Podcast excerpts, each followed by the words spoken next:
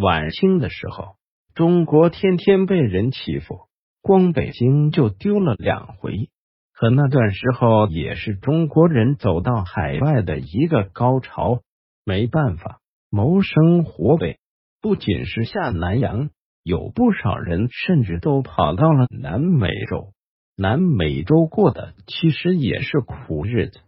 最早的南美洲是由印第安人开拓出来，还建立了庞大的印加帝国。后来西班牙人扛着火枪，乘着舰船，不费吹灰之力就搞垮了这个庞大的帝国。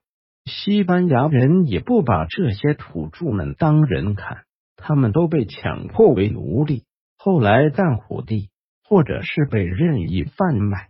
南美洲日子过得确实苦，但胜在资源多。其他欧洲国家也不想让西班牙搞独吞，荷兰、西班牙也开始进入南美洲。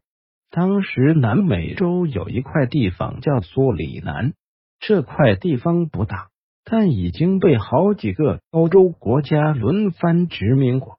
也正因如此，其他南美洲国家。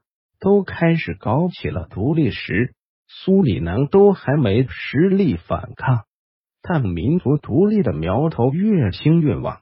印第安人和被卖到当地的黑人开始武装反抗，欧洲殖民者们只好废除了奴隶制，并招募了大量华人到苏里南。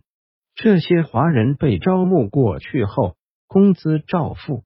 但干的也都是苦力活，种甘蔗、挖矿产、华工都是要冲在最前面。到了二战时期，美国人掺和进来后，苏里南才慢慢有了搞独立的本钱。美国长期以来对欧洲那套殖民其实是比较鄙夷的，他们更喜欢扶持傀儡府来掠夺利益。因为荷兰还是一直能掌握着苏里南的国防和外交大权，相当于苏里南有了两个太上皇，双方也是互相撕逼到不行。直到一九七五年，苏里南才正式宣布独立。不过，在他们宣布独立后的第二年，就立马跟中国宣布建立外交关系。中间搞了那么多事情，华人们也就有几乎慢慢发展自己的实力。从某种程度上讲，苏里南的华人们的地位其实跟中国的实力有着相同的幅度波动。当中国面临二战时，苏里南的华人也是境况不妙。但到了上世纪后，居然还有华人血统的 H.R. 陈亚先当上了首任总统。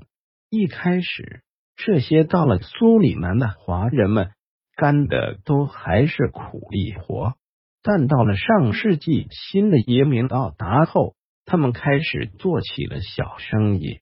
苏里南的超市几乎已经被华人垄断。苏里南不但第一任正式总统是华人。